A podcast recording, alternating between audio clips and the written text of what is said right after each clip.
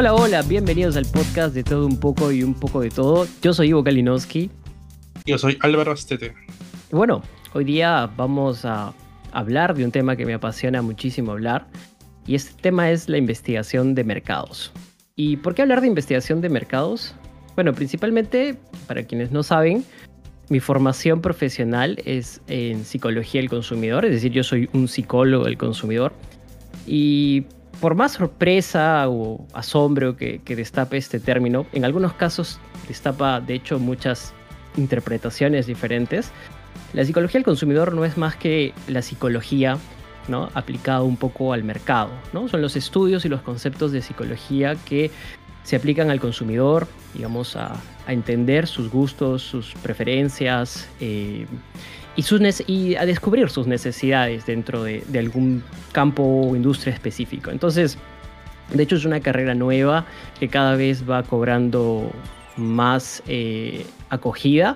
Es un campo temático que ha evolucionado mucho y se ha, ido incorporando a muchas, digamos, a muchas áreas de estudio. De hecho, quisiera mencionar algunas de esas áreas a las que se ha ido incorporando, que es principalmente el marketing. Como sabrán, el marketing ha evolucionado muchísimo en las últimas décadas y hoy tenemos eh, eh, áreas dentro, digamos, de gerencias de marketing que ven precisamente los temas del consumidor y, ven, y, tratan de entrar al entendimiento más de la persona eh, para poder a partir de eso ofrecer, desarrollar productos. ¿no? De hecho, otros campos en los que ha entrado a, desarrollarse muy fuerte la psicología es en el campo de la innovación, para entender un poco los procesos de pensamiento, los procesos creativos.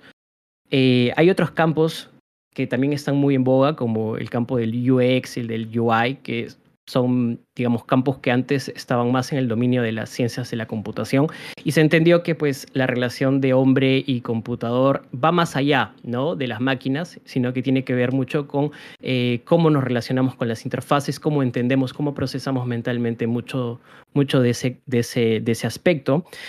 También la psicología se ha metido en la parte económica, Así que hoy por hoy tenemos eh, a la economía integrando la psicología para entender los procesos de toma de decisiones, por qué las personas ahorran, por qué las personas gastan, eh, qué significa aversión al riesgo, por qué es que somos adversos al riesgo. Todo eso son factores psicológicos, ¿no? Entonces, a veces no todo se puede racionalizar de forma numérica.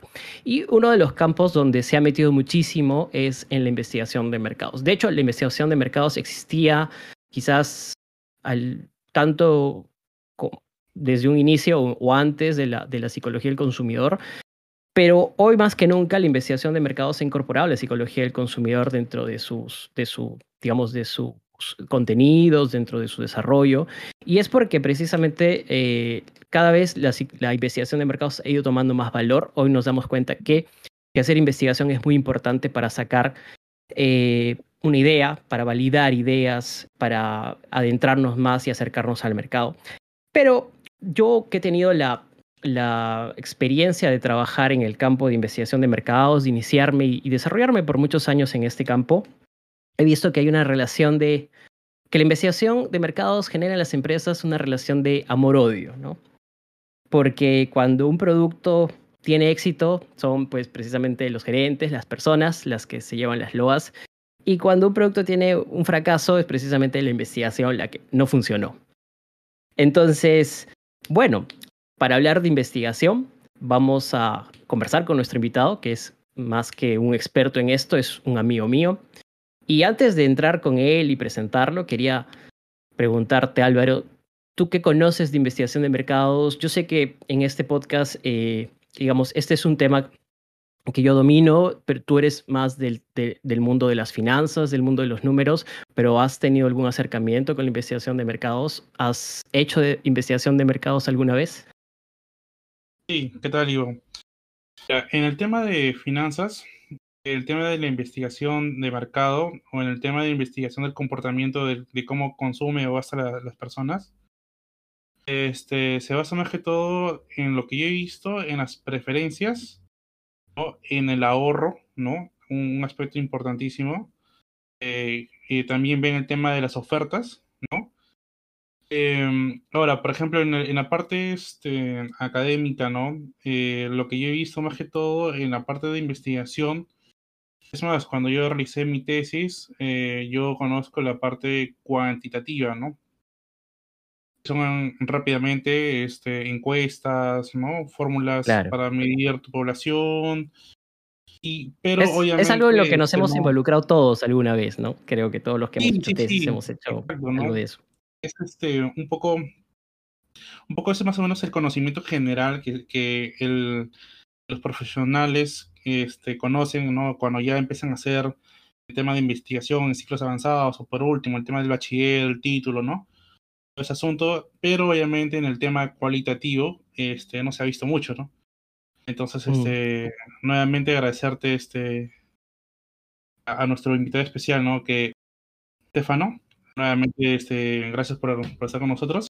Sí, yo quiero, yo quiero presentar a Estefano un poco porque, de hecho, Estefano eh, tiene mm, para mí un perfil muy interesante. Es eh, no solamente, digamos, se ha desarrollado en la psicología del consumidor y, de hecho es un gran insight, eh, un gran descubridor de insights sino que también es eh, emprendedor y entonces ha estado muy atado a eso, pero sobre todo que él siempre ha hablado de estos temas y se ha relacionado mucho con el círculo de emprendimiento, el círculo de investigación, ha tenido, pues, tiene un programa que se llama Introspectiva, que lo pueden encontrar en Facebook.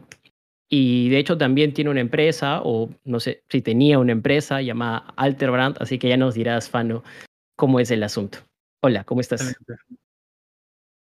Hola chicos, ¿qué tal? Gracias, gracias por la investigación, eh, por la investigación, disculpen. Que, que, metido estoy en el tema realmente. Claro. Este, gracias por la introducción. Este, sí, efectivamente tienen un poco de cierto tantas ambas cosas de lo que han dicho. Usualmente diferentes profesionales ven el tema de investigación como, como que, como que inherente mucho a su, a su, a su día a día, ¿no? O sea, el tema de los datos, la información ahorita está pues todo por los cielos, ¿no? Eh, de hecho, yo soy un profesional, soy psicólogo, al igual, al igual que tú, yo. Este, que, que, que he recorrido varias cosas. De hecho, eh, comencé a emprender más o menos hace más de seis años, más o menos, 2015 creo. Este, bueno, Desde que te recuerdo siempre has sido un emprendedor. Sí, o sea, siempre has querido, siempre, siempre has sido un, un llanero solitario, así queriendo correr con tu caballo. O sea, e, es, es, que es cierto lo que dice Ivo, porque yo también no me había dado cuenta de muchas de las cosas también que he hecho, eh, como, como referencia acá a Loro, que creo que me conoce un poco menos. Este, pucha, desde que yo he conocido a Ivo he sacado revistas, he sacado negocios de ropa para mujer, por ejemplo, que yo no, no tenía nada que ver conmigo. Este, negocio de tarjetas personales en algún momento, bueno, que es un negocio que, que, que, que ya, o sea, es más, o sea... Ha caducado casi. Que ver, ¿no? este, stickers, o sea, no tienes idea la cantidad de, o sea, en algún momento mi consigna era esa, ¿no? O sea, si quieres emprender, hazlo, ¿no? O sea, no necesitas plata, no necesitas nada que hacer, simplemente hazlo con lo que tengas y eso obviamente ponle dedicación, ponle responsabilidad, cosa que tampoco soy un muy buen modelo para eso, la verdad, porque, porque muchas de las cosas las he ido dejando a lo largo de los años, pero o, de repente las he intentado y no me han funcionado, lo cual es normal. Mejor, mejor digamos que te has ido, has ido evolucionando y eso implica ir dejando cosas, ¿no? También. Sí, sí, sí, un, un montón de cosas, ¿no? Un montón de cosas. Yo, este, como, como, como dato, como te digo, fundé Altebrand, eh, tuve, tuve esa, esa, intención de brindar servicios para empresas, sobre todo, eh, en el entorno de que era marketing digital, porque era algo que la verdad es que se me daba muy bien, no, no, no era algo como que te digo, me especialicé en un momento, o sea, sí lo hice, pero, pero se me daba simplemente este, siempre de alguna forma, cada vez que llegaba un equipo de trabajo, eso era lo que, lo que siempre terminaba haciendo, no, no porque me lo pidieran, sino porque, porque ya, o sea, y sabía y me gustaba. Yo, yo tengo una teoría con eso. Yo creo que tú tenías un corazón publicista ahí, antes de un corazón, digamos, de investigador. Entonces, por ahí que quizás lo de marketing por ahí se ataba, ¿no? Porque finalmente, ¿qué es marketing digital? Sino en un inicio, al menos, hoy es más complejo, pero en un inicio no era más que publicidad en redes, ¿no? O sea, yo, yo, yo crecí toda mi vida pensando que quería ser publicista toda mi vida, ¿no? O sea, yo dije... Como Mad Men. Hasta que, claro, a lo, a lo, bueno, a lo Mad Men, ¿no? Este, pero con los años me di cuenta que en realidad adoraba mucho más ser comunicador que publicista, ¿no? O sea, yo llegué a estudiar publicidad algo en la UPC y lo detesté, pero, pero mal, no me gustó. Yo también, o sea, no, no siento que tenga un carácter fuerte, pero sí siento que tengo un perfil dominante, por ejemplo. Este, entonces, este, no, no me gustaba ser alguien realmente que reciba órdenes, no, no, porque, no porque no las pueda recibir, sino porque era muy común en publicidad que venga alguien y diga, ¿sabes qué? Haz esto, pero eso no tiene nada que ver con tu estrategia de marca ni nada por el estilo, pero, pero hazlo, no importa, yo te, yo te estoy pagando y ahí, ahí estoy chongo, ¿no?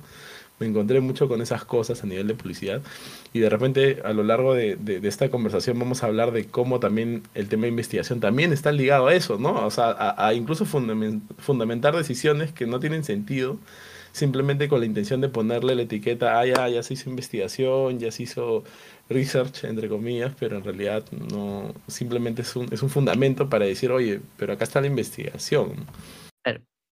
Sí, ese es creo uno de los, de los, de los criterios más complejos y bueno, he sido testigo de cómo creo, cómo, cómo la publicidad no se desprende mucho de esta, eh, digamos, de, esta parte totalmente gaseosa, creativa, digamos, llamémosle creativa, pero en muchos casos gaseosa, y que la investigación ya eh, una, una, es como un complemento que se, que se pone por encima, ¿no? Cuando en realidad debería ser una base. Eh, muchos todavía suelen trabajar así y bueno, la idea es que hoy está un poco cambiando, ¿no? Se está poniendo la investigación primero y luego de ahí viene la parte creativa, ¿no? Pero sentí, sentía siempre que era medio al revés. Justamente lo que estabas comentando en su momento, hizo recordar a un trabajo de investigación. No, y es más, sacó un productor. No, no, prefiero no mencionar la marca, pero de repente en el ejemplo sale la idea.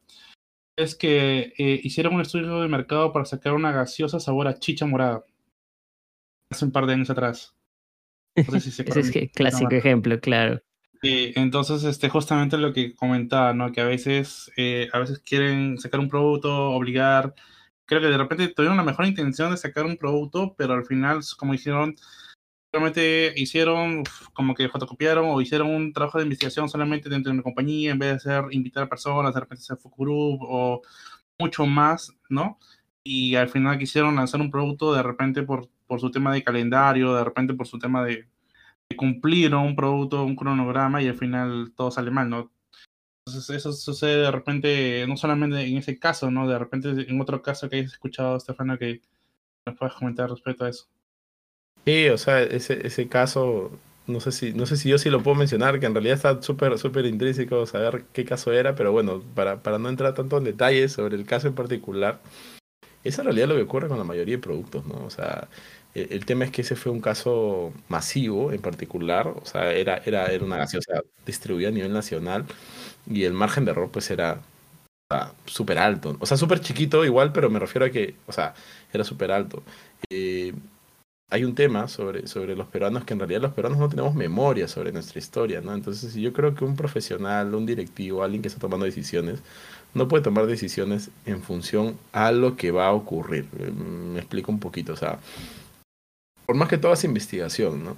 Este, tú no puedes decir ya acá las bebidas carbonatadas, o sea, las bebidas con gas, o sea, las bebidas de sabores con gas van a funcionar acá en el Perú. O sea, ¿cuántas bebidas que no sean gaseosas total han funcionado acá en el Perú? O sea, ninguna. No tenemos bebidas carbonatadas, no tenemos bebidas gaseosas y lo han intentado varios años. No, estemos hablando puntualmente de elaboraditos, hemos intentado como o sea, X, no, ni siquiera me puedo acordar de cuántas veces he visto. Sí, he visto hasta con sabores de hierbas, o sea, de hierba luisa, de hierbabuena. He visto esas bebidas carbonatadas de un montón de, de, intentos, ¿no? De, de, perdón, de, de productos, ¿no? Muy locales. Me saber cuál es la logística detrás de eso, ¿no? Porque yo quiero entender de que de repente hay un beneficio logístico para que realmente lo quieran ofrecer tanto, porque en otros países sí es muy conocido, o sea, eh, incluso en México, en, en, en, Estados Unidos sobre todo pasa, o sea, un montón, bebidas carbonatadas, no sé si es por un tema de ingestión, no lo sé, la verdad. Pero acá en Perú nunca han funcionado, o sea, nunca, nunca han funcionado ningún tipo de bebida carbonatada. Eh, que básicamente son las gaseosas. Y si le estás metiendo de repente algún sabor, de repente lo único, sé yo, lo más asociado podría ser de repente una chiqui, una concordia, por ejemplo, podría ser lo más asociado a eso. Pero lanzarse con algo tan, transgresor y sobre todo a un rubro, porque básicamente es un rubro completamente diferente, en el que, en el que hay, falta bastante camino por pavimentar, pucha, o sea, estaban, estaban en bandeja para la crítica, lo cual no creo, no creo que, no creo que hubiese sido, yo, yo escuché después un par de críticas bien importantes, o sea, no críticas, sino como que comentarios sobre eso que me parecieron bien acertados, y, bueno, lo comento porque no son realmente míos. Una eh, que sí me pareció importante, me pareció que la forma de distribución fue demasiado agresiva. Eh, creo que, creo que este. Perdió el valor, ¿no? Claro, perdió valor, perdió un poco de exclusividad, perdió un poco de la mística de poder probarla. Este, ¿Qué es lo que ocurre con los productos masivos? Pero bueno, puede ocurrir con cualquier otro producto, ¿no? Entonces, esto lo intentaron hacer a nivel masivo y dijeron, ¿sabes qué? Esto no sirve. O sea, la gente se empeñó en decir que no servía, pero lo pudieron haber lanzado a un mercado reducido y, hubieran podido de repente tener o no tener ese impacto que habían tenido, pero no sé cómo realmente esto se planificó para que realmente fuese como una especie de hit. Este, por ahí medio que lo han intentado hacer otra vez con Aguaymanto, no, no han cometido exactamente el mismo error. En realidad, Camu Camu, me parece. Camu Camu, Aguaymanto, Sí, pero, pero eso es, pero eso es cierto, ¿no? Lo que, o sea, como que un poco el, resumen de eso es que todavía respecto a la investigación de mercados, todavía existe esta tara o este problema de que la investigación no neces o sea, sale para justificar muchas veces decisiones ya tomadas. Yo tengo la experiencia de haber trabajado en empresas donde justamente un poco la organización del trabajo era de esa forma, un poco, ¿no? O sea, era eh, yo quiero esta investigación, pero finalmente va a salir de esta manera, eh, pero quiero solamente eh, cubrir mis espaldas por si fracasa, de echarle la culpa a algo que me dijo que sí estaba bien. ¿no? Entonces, o por último, quiero simplemente como parte de los protocolos de la empresa, o sea, hay protocolos que son que tienen que ver con calidad, que exigen, por ejemplo, que algo tenga una investigación de mercados cuando haces un lanzamiento. Entonces, eh, es muy penoso porque eso, o sea, te hace sentir como, como que el trabajo, digamos, de los investigadores de mercado, pues ya está como, ya tiene un destino, ¿no? Ya tiene un destino y no te puedes sentir necesariamente tu parte de, ¿no? De, oh, mira, sí, yo estuve ahí, creé o ayudé a elaborar eso, eh, sino porque en realidad lo que estuviste ahí fue como un notario, ¿no? De que sí, sí, está, está más o menos bien tu idea que estás pensando, ya va, ve, ¿no? Entonces, eh, no sé, eso un poco no me termina de cuadrar. Ahí, ahí en ese punto, no, no sé si no sé si Álvaro conocerá el tema de planning, por ejemplo, y en planning ocurre un montón de eso, ¿no? Planning básicamente es el proceso que técnicamente se realiza entre la investigación y la comunicación, ¿no? Es como que la traducción de la investigación en acciones de comunicación tangibles, ¿no? Este, y acá lo que ocurre con el planning es bien curioso porque usualmente el planning lo que hace es fundamentar un poco cuál es la cuál es la, el dato, cuál es este, básicamente la investigación que está detrás para tú realmente realizar una investigación.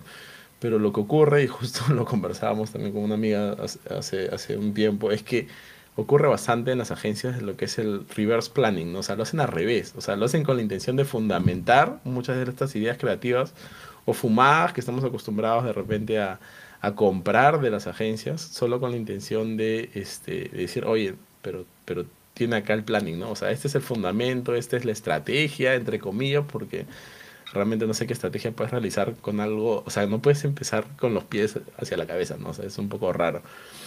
Pero, pero Ocurre, y ocurre bastante, ¿no? Bueno, sí, sí. Eh, bueno, eh, exactamente, el, de repente lo conozco por otro nombre, o bueno, también de repente por la formación, yo lo conozco más que todo por el planeamiento estratégico. Este, y sí, ¿no? Es, un, es una descripción exactamente en pasos de lo que vas a hacer o que vas a desarrollar, ¿no? Y luego existe el plan operativo, que de repente ustedes lo conocen como de repente otro, otro nombre, dentro de mi rama este, vendría a ser lo que es el plan operativo, ¿no? Ya que vendría a ser lo que has descrito en el plan estratégico, ¿no? Y sí, ¿no? Este, justamente lo que mencionas en, ese campo de la investigación, a veces también suele suceder, a veces en la parte este, financiera, no suele ocurrir tanto porque lo que pasa como en este caso de repente en temas de finanzas, eh, el riesgo es dinero, entonces em, lo que sí he visto es que priorizan bastante lo que es el plan estratégico. Porque eh, hay, eh, como digo, dinero de promedio, este, yo sí o sí, cualquier persona que va a meter dinero, invertir, sí o sí, no, no mueve ni un dedo si no tiene eh, los resultados, por ejemplo, ¿no? Este, de algunos ratios, que eso te vota al final el plan, plan estratégico, que dentro de eso está el plan financiero, ¿no? Entonces, em, lo que comentas sí lo he visto, ¿no? Pero eh, lo he visto muy poco dentro de mi, dentro de mi rama, ¿no? Sí, o sea, el, el planning igual va más o menos en la, en la misma línea. O sea, usualmente le llamamos planning al, al, proceso como tal publicitario específico de, de, aterrizar, como te digo, la comunicación, pero, pero sí, efectivamente viene a ser un plan operativo, eh, viene a ser un planeamiento estratégico como tal. Y, como todo plan, de hecho, nos enseñan, y, y, bueno, yo he tenido un montón de jefes que me han dicho pues que realmente la teoría realmente no se aplica a la práctica, pero no porque no quieran, sino porque les da flojera, no, no quieren gastar recursos, qué sé yo pero en la práctica realmente necesitas información para avanzar, ¿no? Ese es, ese, es, ese es, parte, creo yo, más un tema cultural que un tema profesional, porque a nivel profesional sí existen otros profesionales que te pueden dar ese fundamento, ¿no? O sea, un, un profesional con bastantes años de experiencia no te va a decir, oye, a ver, tantea qué es la acción que vas a tomar de acá al próximo año, ¿no? Sino te va a decir, oye, mira, primero mira tus cifras, ¿no? Primero mira tus datos, mira si esto realmente está sustentando la acción que vas a tomar. Eso es lo básico y es usualmente la forma en la que yo también he ido diferenciando a profesionales que tienen mayor experiencia que otros. Aquellos profesionales realmente que no toman decisiones a ciegas, ¿no? Son profesionales que realmente primero se toman al menos medio segundo para revisar la información y saber qué decisiones tomar, ¿no? Eh, Fano, ¿hay algún...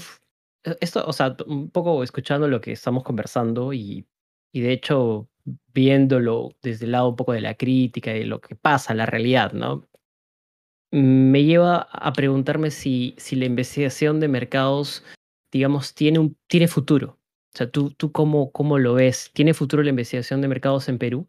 Y, y hago esta pregunta quizás un poco atrevida porque quizás hace, hace una, unos años y un, un poco más, ¿no? De, de, cinco años y quizás con mayor fuerza hace un par de, algunas décadas atrás, la investigación de mercados estaba pues muy muy asociada a grandes empresas que hacían investigación de mercados, ¿no? Es, vemos las consultoras.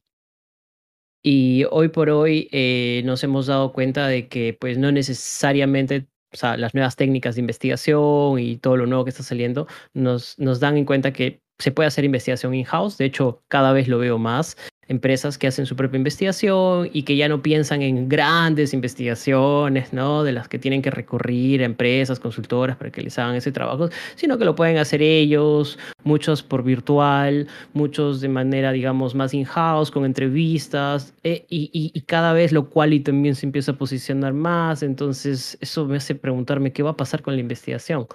Sí, o sea, eh, yo, yo creo que a nivel a nivel cultural, eh, Perú siempre llega 20 años tarde a la tendencia, ¿no? Eh, pero hay muchas tendencias a nivel global que estamos igual adaptando, ¿no? Y creo que hay dos puntuales. Hay una que son bien antagonistas, pero en realidad existen y coexisten como tal. Una es la tendencia tecnológica, o sea, esta, esta, esta tendencia, esta, esta transformación, revolución industrial básicamente que está ocurriendo con la tecnología al Perú no tenemos pues un, nivel de desarrollo tecnológico tan avanzado, pero sí tenemos acceso a diferentes tipos de tecnología, ¿no? Entonces, este, tanto empresas como negocios adaptan de repente algunas plataformas, software o, o incluso hardware, o sea, materiales, herramientas que se usan a nivel mundial, que son accesibles, básicamente a veces son accesibles tanto al nivel que una empresa grande, usualmente como servicios, por ejemplo, como en la nube, que tú puedes acceder a los mismos servicios que estaría accediendo, por ejemplo, Facebook, ¿no? que hace 20 años no te lo imaginaría realmente. Este, y a nivel tecnológico, el tema de la información, el tema de la data, es como tal una especie de tipo de investigación como tal, o sea, per se. En, en eso el tema de, de, de, de, una extinción como tal de la investigación, lo que va a ocurrir a nivel de datos, a nivel de, investigación cuantitativa, que esa información se va a seguir recopilando. El gran problema que ahorita tiene la data no es recopilar información, sino es estructurarla. Entonces, hay, existe un montón de datos, o sea, pero un montón, un montón, un montón, o sea, no, no tienes idea, o sea, tan solo un negocio que tenga un, un simple sistema de ventas, o sea, así de simple, puede, o sea, y, y de repente algunos cuantos atributos sobre, sobre edades, sobre sexo, sobre si va hasta el lugar de residencia, o sea, tributos mínimos, 3, 4 tributos por persona, estás sacando millonada de información. Y ahí tú puedes mezclar, o sea, ahí está el poder, de, en este caso, del investigador, que ya no, ya no ejerce un rol tanto de, recopilador de información, sino ejerce... Operador logístico, ¿no? Claro, o sea, de decir, oye, ¿qué tal esta variable? O sea, ¿qué tal, o sea, qué, qué hacemos viendo las ventas al día? ¿Qué, ¿Por qué no vemos el ticket promedio, por ejemplo, que es un ratio, ¿no? ¿Por qué no vemos esa medida de ticket promedio? Eh, ¿Por qué no vemos cuál es el ticket promedio de tal público en específico? ¿no? ¿Por qué este, no vemos a qué hora, por ejemplo, nos compran más o a qué hora nos compran en específico esta promoción, hablando netamente de ventas, ¿no? O sea, el tema de la información está moldeándose un poco a eso, a nivel cuantitativo, ¿no? se está moldeando bastante a nivel de eso, o sea, realmente decir un poco eso. Y, y, junto a ese tema tecnológico está el tema digital también. El tema digital de la comunicación, sobre todo digital, este, yo veo que muchos negocios que están prácticamente en entornos digitales netamente, son negocios que están funcionando mucho mejor que aquellos negocios que han empezado de repente con físico o que están también en físico. Cuál es una peculiaridad bastante curiosa porque usualmente en físico se gasta mucho más, ¿no? O sea, usualmente en físico tú gastas un alquiler de, qué sé yo, mil, dos mil, tres mil soles al mes, de repente por un local o más, de repente dependiendo del tipo de local que tengas, más otros gastos fijos que tengas pero es una medida tan, tan amplia, o sea, medir tus ventas en función al mes es algo tan, tan largo, o sea, que de repente tú lo asumes simplemente como un costo, ¿no?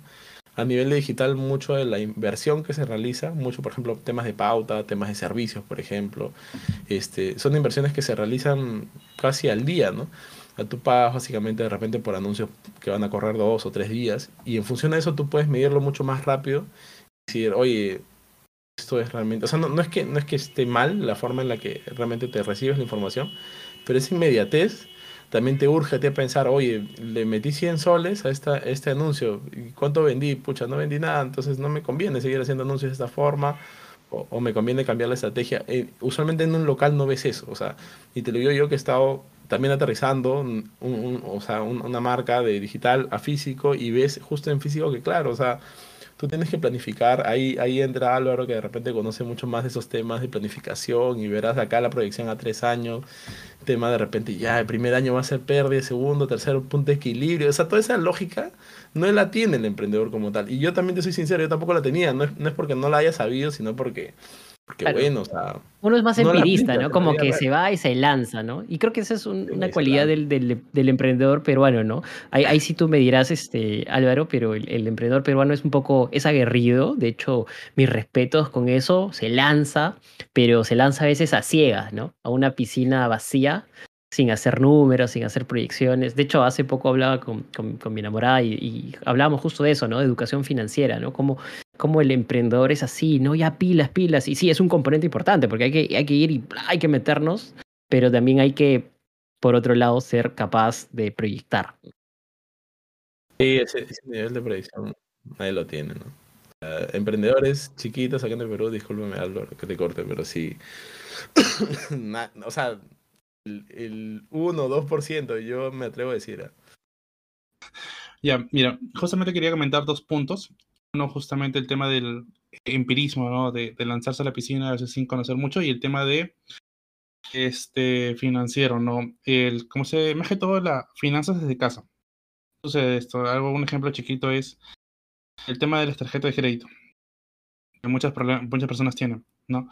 Entonces, este, un tips súper rápido, súper fácil que puedas es nunca dejes, nunca pagues la tarjeta de crédito a cuotas. Y si, y si puedes solamente sea cuotas ceras. ¿Por qué? Porque al tener cuotas prolongas y vas pagando más. Prolongas más el, el costo, ¿no? De repente que, lo que compras te sale costando 100 soles contado y que al cuotas te sigue costando mucho más, hasta el doble a veces, dependiendo que, a, qué, a, qué, a qué empresa pertenece la tarjeta, ¿no? El tema del empirismo, sí, a veces la cultura, eh, cultura peruana, mm, sin, sin, este, sin darle un, algo malo, ¿no? Nada al contrario, es algo bueno, es, es, excelente que el peruano sea eh, emprendedor. Pero acá el asunto es de que sí o sí tiene que ir de la mano con conocimiento, ¿no? Por ejemplo, la otra vez hace tiempo eh, conmigo estábamos llevando un curso y justamente ya había mencionado una inteligencia que se está dando muy importante hoy en día en el tema de, de los, este, de los empresarios, de, los gerentes, que es la, inteligencia predictiva. que consiste en tres puntos, ¿no? Con, eh, fusionar lo que es conocimiento, experiencia, asertividad, ¿no?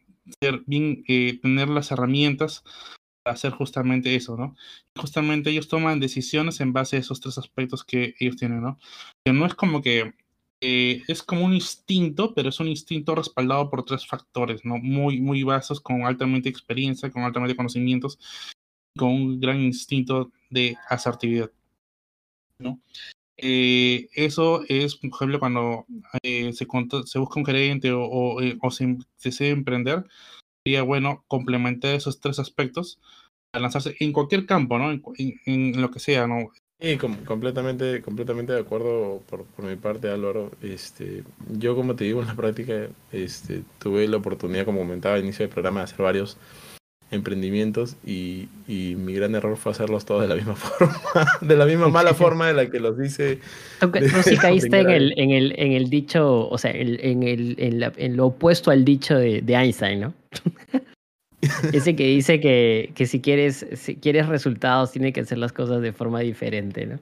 Sí, no, no, no funciona. Acá, o sea, acá rubros diferentes funcionan diferentes, lo cual, lo cual es, lógica pura, obviamente. Este, pero, pero con los años, en realidad, este, muchas de las cuentas, por ejemplo, que te, o sea, mucha de, de la cuenta en realidad que te das es que, que este, es que los negocios sí necesitan planificación y, claro, cuando estás chiquito, cuando, cuando tienes 50 soles para invertir, claro, el riesgo no es alto, de repente lo que ganas está bacán porque se está creciendo simplemente, pero cuando intentas realmente hacer un negocio, realmente hacer una empresa, eh, tu proyección no puede ser, pues, este, agotar tu presupuesto, pues, de 200 soles, ¿no? O sea, tu, tu, tu proyección tiene que ser, oye, quiero, quiero mover un nivel de ventas de, de 1000, 2000, 3000 soles a la semana, de repente por día, y hacer de que esto salga, llegar a punto de equilibrio. O sea, ya entran a tallar otros factores cuando estamos pensando ya a nivel de negocio, ¿no? que no entran a tallar cuando, cuando uno habla de, de, de, cosas tan chiquitas de repente como o sea, yo he emprendido un montón de cosas pero han sido cositas chiquitas no y eran como de cosas que de repente cuando era un emprendimiento hormiga digamos no claro, pero o sea, cuando, es, cuando escala ya es otra cosa. cine, para, para ir a pasear para ir a tomar para normal. tu caja chica. Para mi caja chica. Y bacán y sí, ya eran negocios bacanes no o sea yo, yo tengo yo tengo historias bien bacanes con eso no o sea el, el tema de la ropa que lo intenté sacar intenté resacar, en realidad, porque ya lo había sacado hace varios años, pero lo dejé, lo intenté sacar. Era, era un negocio que literal yo lo hice con 100 soles y lo llevé como a que tenga como 10 mil soles en mercadería sin yo poner ni un centavo, ¿no? Pero claro, no es un logro que yo pueda decir, ah, eso pues es una tienda que, que, que, me daba para comer, que, o sea, porque no era así, era, era, era mucho trabajo de hormiga, me había costado un montón, casi, casi un año crecer ese negocio. Este, pero, pero, no era lo mismo cuando lo volví a hacer, ya con otro tipo de presupuesto, ya con, incluso con más conocimiento igual, o sea, fue peor, ¿no? O sea, realmente uno, uno tiene que estar muy consciente de cómo realmente encuentra tanto el mercado como cómo encuentra también tu idea, ¿no? O sea, cómo encuentras tu idea posicionada en el mercado. Y ese es uno de los puntos en realidad de la investigación, ¿no? Este, no sé si llega a responder tu pregunta, Ivo, sobre el tema de... Sí, sí, sí. De hecho, de hecho, quiero aprovechar que estamos hablando de emprendimientos y que estamos hablando de empresa para, para, para, para introducir ese tema de la investigación, ¿no? Porque estamos hablando de que el emprendimiento, de hecho, eh, tiene, tiene, tiene un factor de, primero, de conocimiento, ¿no? De proyección, de, de ver la parte económica, financiera, pero ¿qué hay de la investigación? O sea, ¿tú crees que los, que, los, que los emprendedores o los pequeños empresarios deberían hacer investigación? Y en todo caso, ¿qué, qué, qué investigación les recomiendas hacer? Porque obviamente esto no es un tema que lo manejen todos. Tú y yo estamos muy familiarizados con el término, pero esto es, son, es un 1%, ¿no? O sea, el 99% desconoce la investigación, para qué sirve, en todo caso hasta, hasta su utilidad, ¿no? Algunos lo consideran hasta una pérdida de tiempo. Entonces, yo creo que este es el momento donde hay que crear conciencia. Entonces, quisiera que tú nos crees conciencia en este momento. Oh, sí, de, hecho, eh, una de las primeras, o sea, una de las preguntas que más me hacían era esa, siempre cuando, cuando primero hablaba de investigación, ya hace varios años. Era lo primero que me preguntaban, ¿no? o sea, ¿cómo le recomiendas a un emprendedor hacer investigación cuando estos proyectos cuestan pues 70 mil, 80 mil soles por cada proyecto, ¿no? O sea, ¿Cómo le puedes decir a una empresa chiquita que invierte en algo que ni siquiera tiene como tal para su presupuesto? ¿no? Y ahí entran tallar varias cosas, ¿ya? Eh, eh, hay, hay, hay, hay, un, hay un profesional que no digo que lo admiro, pero, pero me deja con esa enseñanza eh, y, y, probablemente sea lo más random de, de la entrevista, pero, pero Steve Jobs tenía esta, esta consigna de, de, hacer investigación en función de la observación, ¿no? Él odiaba los focos. Claro, ejemplo, exactamente. Pero la observación lo era todo para él. Eh, y eso es algo sobre lo que, o sea, yo personalmente como, como, como psicólogo, la observación como tal es mi método favorito de investigación. Eh, y realmente creo que, que, que uno, uno, de repente sonará muy tonto para, para un emprendedor, pero realmente escuchar y ver a alguien es lo más rico que te puedes llevar del mercado como tal. O sea, eh, los emprendedores exitosos en realidad tienen esa consigna. O sea, cuando quieran, cuando quieran armar un negocio, cuando quieren mejorar de repente su negocio, están en constante oídos y, vista de lo que está ocurriendo en el mercado. O sea, saben que, o sea, saben qué es lo que hace la competencia, no necesariamente para copiarse, sino para mantenerse competitivos. Saben realmente cómo es que el consumidor está este, interactuando con la plataforma y tienen escucha activa. Acá también los, negocios en Perú tenemos mucha escucha como que, escucha selectiva, ¿no? O sea, como que, oye, este, tu jugo está muy aguado. Oye, pero pero escucha que tu juego está aguado, ¿no? O sea, no lo sigas haciendo así y lo siguen sirviendo igual, les da igual, o sea, realmente no mejoran mucho en sus procesos porque ni siquiera quieren escuchar lo que el consumidor tiene que decir, hasta las, más hasta las cosas más chiquitas, ¿no? Y, y, y te sorprendería realmente, o sea, muchas de las investigaciones más bacanas en realidad que he hecho han sido en función a eso, a observación. Claro, o sea, muchos de los directivos se sorprenden y dicen, oye, pero, oye, qué bacán, ¿no? Qué bacán que hayas encontrado esto. Y, oye, pero realmente esto se ve cuando tú estás en el campo viendo a tu gente. O sea, cuando tú estás viendo interactuar con tu producto, cuando lo ves en su hábitat natural. Realmente para mí la observación es como que lo, lo más, lo, o sea, lo, lo, mejor que puede existir a nivel de investigación como para sustentar, no necesariamente sustentar una decisión, pero sí para, para perfilar de repente una, una serie de decisiones, para perfilar de repente un producto, ¿no? Y, y en función a eso, de repente también tienes información eh, cuantitativa que te pueda ser útil, ¿no? Este, por ejemplo, ¿no? O sea, si voy a hacer un negocio de comida, eh, justo que hablábamos de los jugos, ¿no? O sea, ¿cuántas estadísticas hay sobre el tema de delivery? Hay, hay, hay un montón. O sea, delivery es una de las cosas que más ha crecido el último año y debería yo también leer eh, estudios sobre, sobre delivery, sobre cómo debería ser mi delivery. ¿Debería ser un motorizado propio? ¿Debería yo contratar un Rappi? ¿Debería yo, este, qué sé yo? O sea, hay, hay un montón de opciones. O sea, cómo, o sea, esa información está, actualmente está, hay estudios como tal de eso. Y, y, claro, no me va a ayudar a perfilar mi producto porque de repente mi producto es muy específico, qué sé yo, pero ya me solucioné un tema investigación secundaria en este caso, ¿no?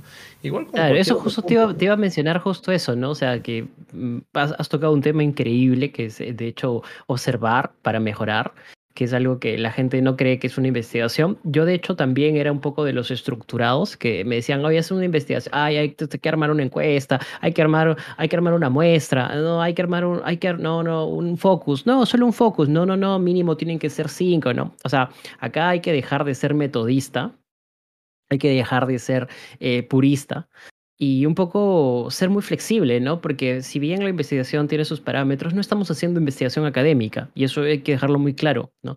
La gente cuando escucha investigación cree que es una investigación a lo tipo tesis, ¿no?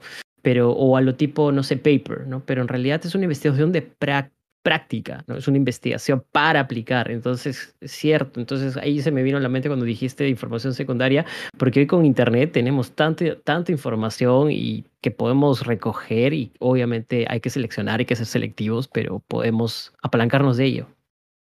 No, en, ese sentido, eh, el, tema del, del conservadurismo en, en, nuestro país es gravísimo, ¿no? O sea, tenemos, tenemos un, un, un, tema bien arraigado de profesionales que, que creen que por ser, o sea, porque creen que por ser tradicionales, realmente hay métodos que no se pueden aplicar simplemente, ¿no?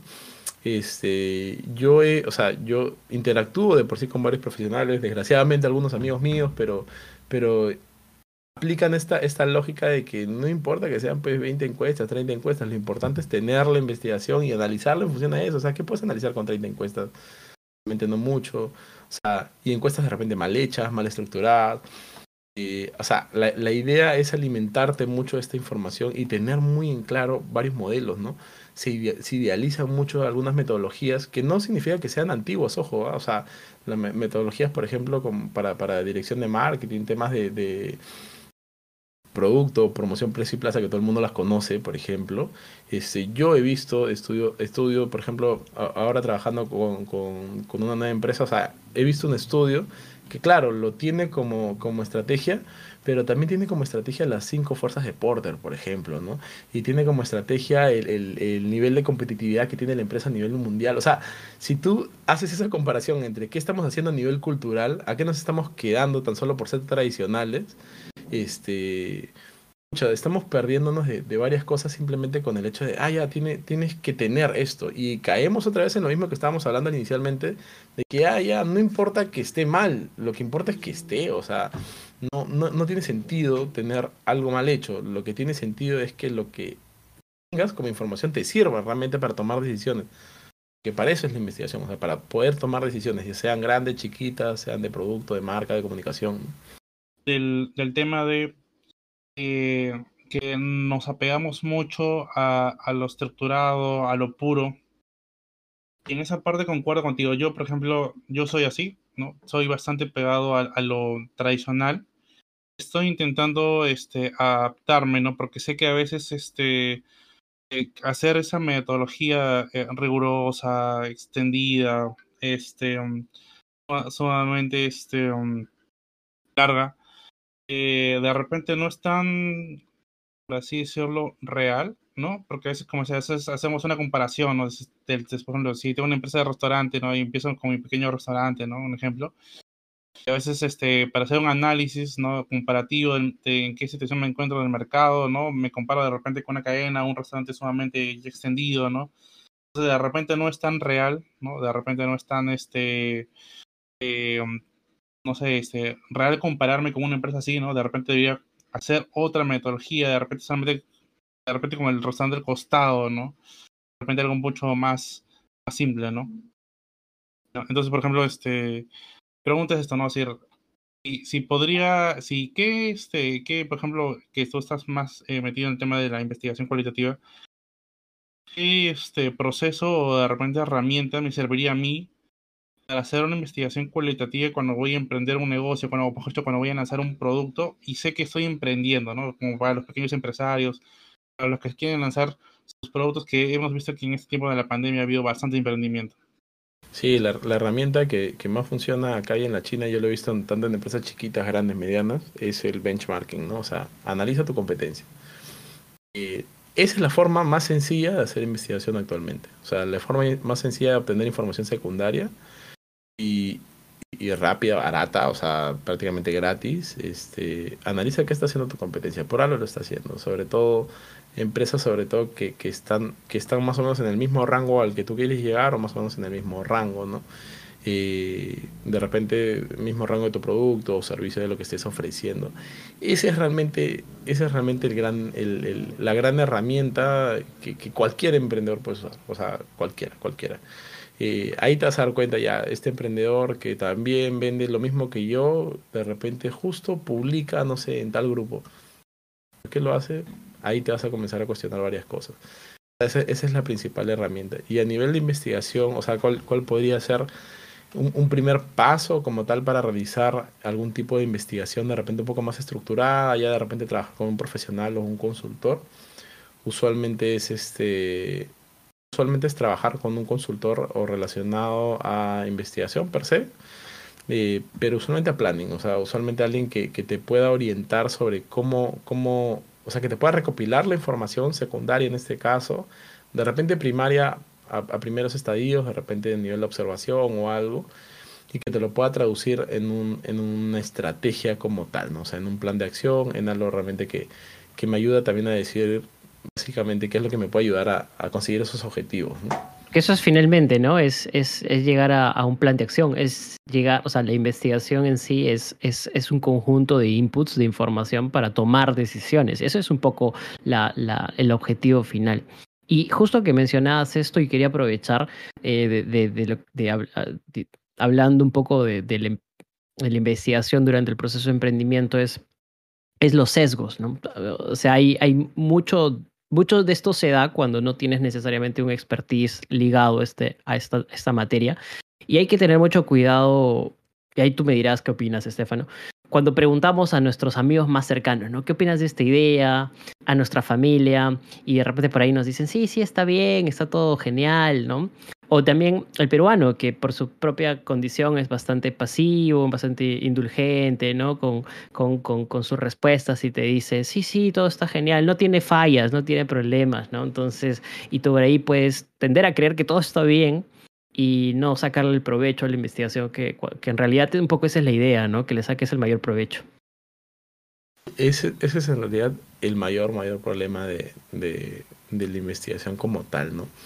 Eh, esa, esa hubiese sido una gran intro en realidad para todo lo que hemos hablado hoy día, porque, porque ¿qué ocurre? Que lo que hacemos actualmente es investigación para comprobar algo, ¿no? O sea, justo lo que comenzaba, comentaba Laura al inicio, ¿no? O sea, realizas investigación para ver si te gustaría, o sea, ¿cómo me das algo que, que es medianamente rico y a mí me da dar pena decirte que no me gusta, pues, ¿no? O sea, me da dar pena decirte, oye, esto te lo van a tirar por la cara, ¿no?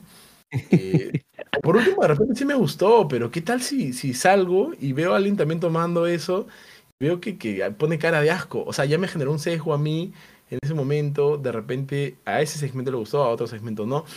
X factores en realidad que pueden influir en eso. Entonces, mucho, o sea, es, es tan importante entender en qué estadio está la investigación. Es el, el primer, como, como referencia justo a Loro, el primer, el primer como decirte, la primera métrica, como decirte el brief que nosotros solicitamos como investigadores siempre es el objetivo. O sea, ¿qué quieres lograr con esta investigación? ¿Qué quieres lograr? ¿Qué quieres lograr? Siempre, siempre en un estudio vas a ver que lo primero dice ya, queremos, queríamos lograr con esta investigación tal cosa. Y lo que vas a encontrar en muchos estudios de, de, de repente relativamente más tangibles, análisis de pautas, por ejemplo, temas de precio, demanda, o sea, elementos que ya están tratando de ser un poco más tangibles, su, su, objetivo es demostrar, demostrar, demostrar. O sea, pero qué necesidad de sesgar la investigación a tal punto de que tienes que, de, o sea, tienes que demostrar algo a través de la data. O sea, tú deberías hacer al revés. O sea, descubrir. Deberías, claro, deberías descubrir y, y, lo que has descubierto debería fundamentar lo que, las decisiones que estás tomando o que vas a tomar, obviamente. ¿no? Pero si tú ya lo estás haciendo para, para comprobar, algo que obviamente sea un estatus, qué sé yo, de las cosas que has ido realizando, ¿no? Pero si lo estás haciendo para, para comprobar que ya, este es como que el último punto para, para tomar este para tomar decisión usualmente son las peores que van o sea son las que van mal o sea son las que las que van peor y en, en Estados Unidos tienen mucho mucho un sesgo sobre esto sobre los análisis de pauta por ejemplo que se hacen bastante eh, y claro la tecnología ha crecido mucho sobre eso porque existe un sesgo tan gigante o sea, tú no puedes hacer un screening, o sea, no puedes hacer tipo, ponerle una publicidad a 10 personas y esperar que todas reaccionen de la misma forma o esperar que esa reacción realmente se refleje en el mercado, ¿no? Entonces, claro, la, la tecnología evolucionó un montón en torno a eso, hay tecnología para eye tracking, qué sé yo, para que la gente si te está mintiendo, tú sepas que te está mintiendo, ¿no? O sea, a ese nivel de tecnología, porque realmente no, es no son eficientes esas técnicas para tú comprobar algo la investigación mucho tiene que orientarse a eso, ¿no? O sea, a descubrir y en función de eso que has descubierto, sacar, ¿no? Sacar, la o sea, sacar estos puntos de información y decir, ya, esto realmente fundamenta lo que yo quiero hacer a futuro, ¿no? Sí, justamente me, me venía algo a la cabeza como cuando estabas mencionando eh, el, el, tema de, ¿no? de que tenemos que analizar lo que piensa el consumidor, eh, qué es lo que quiere, ¿no? Descubrir cuál es el, el, objetivo final de la empresa, ¿no? ¿Qué quiere lograr con su producto? Entender a, a, su cliente y entender exactamente qué es lo que busca y qué es lo que estoy ofreciendo con ese producto, ¿no? Pero hay otra parte eh, del marketing, eh, bueno, de lo poco que conozco, es que sé que también existe una rama, si no me equivoco, la cual tú, in, no, no quiero decir la palabra, este, inducir, ¿no? Eh, pero de una u otra manera lo diriges, lo, lo direccionas, le das imágenes, sonidos, a veces este, proyecciones de tu, de tu marca y, dentro, inclusive, no sé si está bien planteado de esa manera, lo que son los mensajes subliminales, ¿no? Dentro del marketing, ¿no? Dentro de, de la publicidad, de otra manera direcciona al consumidor, al cliente a comprar esos productos. Veces no lo necesita o de repente en ese momento no estaba pensando en eso, ¿no? ¿Qué, qué, cómo, dentro de la investigación también se ve ese aspecto? O sea, y, cómo, ¿Y cómo lo manejan y cómo lo plantean a, a la hora de eh, estudiar el comportamiento del consumidor, ¿no? Y este, e, es bien curiosa tu pregunta porque también suele ser una de las preguntas que más, más nos hacen a nivel de comunicación. Nada, mira, el, el, el, contexto mucho de esta, de esta idea de, de, comunicación subliminal pasa mucho por un tema cultural, sobre todo, ¿no? Y pasa mucho por, por, por ejemplo, la publicidad, querer hacer una publicidad que realmente sea netamente sugerente, por ejemplo, que realmente tú veas que, o sea, una chela, por ejemplo, que ves que le están abriendo y es que viene alguien y lame la boca de la chela, o sea, realmente es algo tan ilógico que es necesariamente sugerente, subliminal. Este, usualmente es ese, tipo de publicidad a la que hacen referencia. Y, y, qué pasa? Que sí, efectivamente hay muchos, hay muchos, este, hay muchas emociones, instintos, impulsos realmente que están intrínsecos en nuestra compra.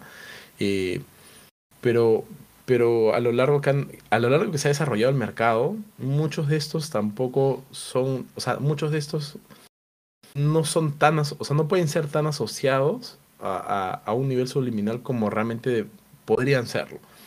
Entonces, existen curiosamente algunos rubros en particular y todavía de repente no van a estar netamente con un nivel pues de, de comunicación subliminal explícita, pero sí van a poder hacer una especie de uso de estos recursos sin necesidad realmente de este recurrir pues a, lo burdo como tal, ¿no? Entonces, por ejemplo, ¿no? Este a nivel de psicología tenemos, tenemos instintos muy primitivos, por ejemplo, como, como temas de, de este temas de amor, temas de sexo, por ejemplo, temas de este, seguridad, o sea, pero es, o sea, e, esos, esos instintos como tal no, no, no, no cubren todos los productos que existen en el mercado. O sea, yo realmente me quiero comprar una hoja y, o una libreta y no tiene realmente que ver con algún instinto primitivo que yo tenga, ¿no? Pero la comida de repente sí. Eh, de repente la bebida hasta cierto punto, creería que no tanto. El tema de seguridad, sobre todo el tema de los seguros, usualmente trata un poco de apuntar a eso, pero realmente el tema, el tema, el tema subliminal, entre comillas, es, una, es una apuesta más que todo de recordación es una apuesta para que, para que el cliente te, te, busque recordar o que, o que se quede en tu mente de repente un poco más tiempo, más que ser realmente una estrategia efectiva de comunicación. O sea, Cierto, yo, yo alguna vez escuché que lo subliminal no existía, ¿no? Que ese concepto era un concepto que se había quedado en los años 80 ¿no? Donde, donde la publicidad quizás era mucho más sugerente a nivel, digamos, sexual, a nivel más, era más primitivo, ¿no? A, ese nivel, y que donde también la legislación obviamente no intervenía hoy por hoy, ya no tiene cerveza con mujeres, ¿no? No solamente porque ya no se permite eso, sino que igual, o sea, la gente ya no es tonta, entonces hay, hay toda una serie de, cambios sociales, ¿no? Donde ya no se ve bien eso, además. Pero definitivamente, como dice Estefano, yo concuerdo mucho con, con, lo, con, lo, con el comentario que he hecho. Yo creo que tiene que ver más con apelar un poco a esos instintos, ¿no? Que, que son parte de, de, nuestras necesidades diarias, ¿no? De nuestras necesidades biológicas. Eso no es subliminal, simplemente es parte de la esencia, ¿no? De, del ser humano, de la esencia primitiva del ser humano. He ahí creo yo creo que algunas cosas que son más irreverentes están precisamente hechas para, para recordarlas mejor, mejor, ¿no? Por ejemplo, eh, hay, comerciales que nunca te vas a olvidar porque son totalmente tontos, ¿no? Y, nunca buscaron ser subliminales. Como este, como este comercial de Yungay, ¿no? O sea, no tenía nada que ver. Era, era, un, era una gringa preguntándole a un guachimán sobre clases de inglés. O sea, era, era sobre clases de inglés en el, en el trome, o sea, no tenía nada que ver, pero, pero claro, o sea, es explícito. Pero quedó. ¿Te acuerdas hasta ahora? ¿Pero por qué? Porque el, porque el perro también es un poco niño, ¿no? O sea, se ah, ya, jajaja, se hicieron un chiste sobre sexo. Sobre un comercial que no tenía absolutamente nada que ver, ¿no? Cuando está malo, yo admiro mucho a Gustavo Rodríguez, que es el que hizo ese comercial, pero, pero es, es un ejemplo bien curioso, ¿no? Exacto. Y justo quería entrar y quería preguntarte una cosa, Fano, y, y, con esto me gustaría ir poco cerrando el podcast porque, porque nos hemos ido pasando el tiempo y de hecho me he divertido mucho eh, conversando porque el tiempo se ha pasado rapidísimo. Y aquí y quiero entrar un poco con el tema de la interpretación que tiene la investigación, ¿no? Entonces, sobre todo la investigación cualitativa eh, termina siendo, termina teniendo una interpretación muy subjetiva, ¿no? Eh, digamos, un poco por, la esencia de la investigación cualitativa, donde mucho, mucho de, digamos, del, contenido es, esa interpretación de la persona que lo ve, ¿no? El psicólogo o el investigador, en fin. Y, claro, como es subjetiva, eh, también se presta mucho a, profesionales que son vendehumos. ¿no? Hay mucho vendehumo en el rubro, hay mucho vendehumo, hay mucho, digamos, por decirlo así, de la forma más drástica, porque por, no decir que, digamos, poco profesionales o un poco más, eh, digamos, mm, acuiciosos.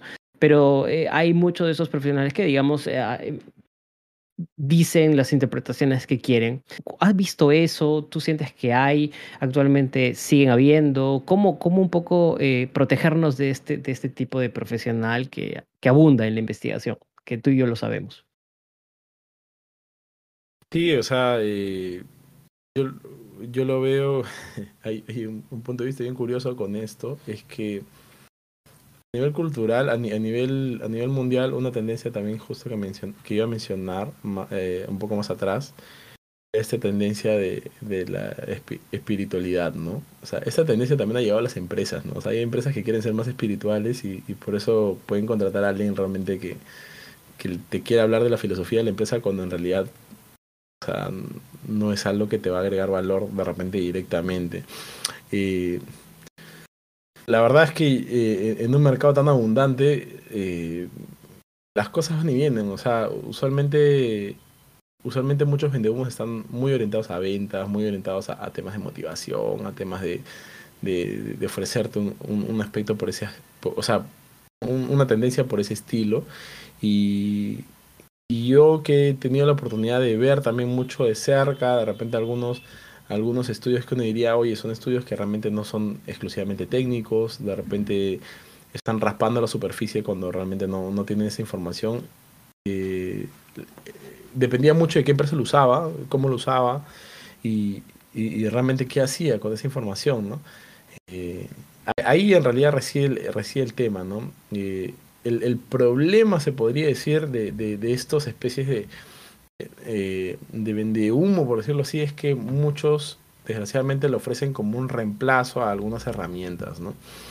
Eh, hay varias personas que te pueden decir, oye, no hagas estudios de mercado, haz esto. No tiene nada que ver lo que estás haciendo cuando en realidad tienes, o sea, tienes, tienes que tener información, tienes que tener algo válido. Eh, o te dicen de frente, oye, tienes, tienes que estar en Facebook, en Instagram para vender. ¿Cuál es tu sustento realmente para decir que mi rubro tiene que estar acá? ¿Cómo realmente estoy está sosteniéndome? ¿no? O sea, hay un montón de cosas realmente que, que, están así. O sea, el gran problema de ese, de ese, de ese tema de los vendehumos es básicamente esta palabrita que se llama generalización. O sea, que esto sirve para todo. En realidad no sirve para todo. Para algunos rubros probablemente sí sirva, lo cual no lo veo como algo realmente malo. Yo creo que al fin y al cabo existen profesionales de todo tipo. Este, pero, pero es algo, es algo bien curioso que, como comenta Diego, ocurre en, en, cualquier parte del mundo en realidad. Pero, pero sí, no, no, no, diría que ha habido un declive ni nada por el estilo, pero sí han habido este, sí han habido diferentes mutaciones, ¿no? Así como el COVID. Sobre todo que creo que cada vez que sale un, tema nuevo o, que sale una nueva tecnología o que sale una novedad, siempre tienden a aparecer más, ¿no? Aparecieron en el momento en que salió digamos, las neurociencias, ¿no? Aparecieron muchos que decían ser neurocientíficos y no lo eran, obviamente. Eh, hoy aparecen con el tema de, de, inteligencia artificial, big data y todos esos temas. Probablemente eh, entonces yo acá sí quiero dejar un mensaje a los que nos escuchan y decir que, que tengan mucho cuidado con eso, ¿no? Que tengan mucho cuidado con, con qué profesional eligen para que los asesoren. No porque el profesional tenga muchos seguidores o no porque el profesional, digamos, eh, tenga mucho tenga una bonita página o digamos tenga algún, algún tipo de grupo o comunidad, no necesariamente es que sea el mejor para ustedes. ¿no? Completamente de acuerdo con, con, ese punto, digo, de hecho, de hecho hay, hay, hay bastante, hay un montón por ahí por explorar, creo que creo que el, tema de la tecnología realmente ayuda un montón a, que, a que cada vez la gente esté más informada. nada, de hecho, de hecho siempre hay rubros donde van saliendo por todos lados. Entonces, nada, ¿y ¿qué te parece Álvaro si vamos cerrando un poco? Y de hecho nos vamos haciéndole la pregunta a Estefano. Eh, ¿Tú crees que todos los profesionales deberían saber de investigación y de mercados independientemente de su formación? Digamos, o por lo menos mínimamente. Así como alguna vez se escucha, ¿no? Que todos los profesionales deberíamos saber un poquito de finanzas o de contabilidad, aunque no sea un poco nuestro, nuestra materia. ¿Qué opinas de eso? Es una pregunta bien, curiosa. Eh, yo creo que no. O sea, desgraciadamente el tema de investigación tema tan amplio. He tenido, he tenido contacto con profesionales que realmente pueden ser muy tradicionales y decirte la investigación tiene este paso, como si fuese un método científico, ¿no? Ya tiene este paso, este paso, este paso. Cuál es cierto, pero la investigación inherentemente también cae de alguna cierta forma, diferentes formas, ¿no? Es el tema de observación, por ejemplo, pero alguien que va a hacer observación no planifica, ¿no? O sea, no dice, ah, ya voy a ir de tal a tal hora, no. va en su tiempo libre, de repente ni siquiera lleva dónde apuntar, no lleva dónde no lleva cómo grabar, o sea, no tiene una metodología como tal para hacerlo, pero igual lo hace. Eh, creo que más que un tema de, tener ese conocimiento sobre qué es la investigación como tal, sí debería existir una cultura de investigación. Sí debería existir una, una cultura. Una curiosidad. claro, una curiosidad, ¿no? Y, y, como te digo, o sea, justo lo que te comentaba, es una, una de las cosas que yo he empezado, a, o sea, ya creciendo un poco más en seniority, o sea, ya relacionándome con profesionales y demás, o sea, la gran diferencia usualmente que veo en profesionales muchos más, mucho más viejos que yo, es esa, ¿no? O sea, toman decisiones, pero en función a, la información, ¿no? En función a la información que tienen, ya sea cuál y cuánto, o sea, realmente eso es lo que hacen. ¿Por qué? Porque ya pues los han golpeado duro toda la vida, ¿no? O sea, realmente han llegado a un punto en el que no, no van a tomar, no van a hacer algo sin realmente, no sé si asegurarse es la palabra, pero sí al menos saber a qué se están metiendo, ¿no? De acuerdo. Entonces, nada, tú, Álvaro, ¿te gustaría agregar algunas palabras finales, alguna pregunta final y ya nos despedimos? Sí, justamente este, los estoy escuchando atentamente, ya que no, no, es, mi, no, es mi rama, pero este, he estado eh, em, pensando eh, en estas herramientas, este, aspectos mencionado muy interesantes, la cual este, yo enfatizaría más que todo en el tema de que en la, en la, en la persona cotidiana, ¿no? O sea, es un tema de investigación de mercado. Hay una herramienta que me parece sumamente importante y que creo que toda persona debería este, hacerlo, implementarlo en su vida.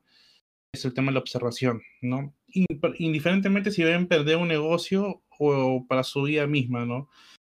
¿Por qué? Porque yo pienso que la observación es una herramienta muy útil que te permite, antes de tomar una decisión eh, desde un punto emocional observar la situación, evaluar el momento, analizarlo, pensarlo y hacerlo, ¿no? Creo que eso es este, en lo personal, creo que, que todo profesional, que todo emprendedor y que toda persona debería tomarlo bastante en cuenta y sí o sí investigar un poco, ¿no?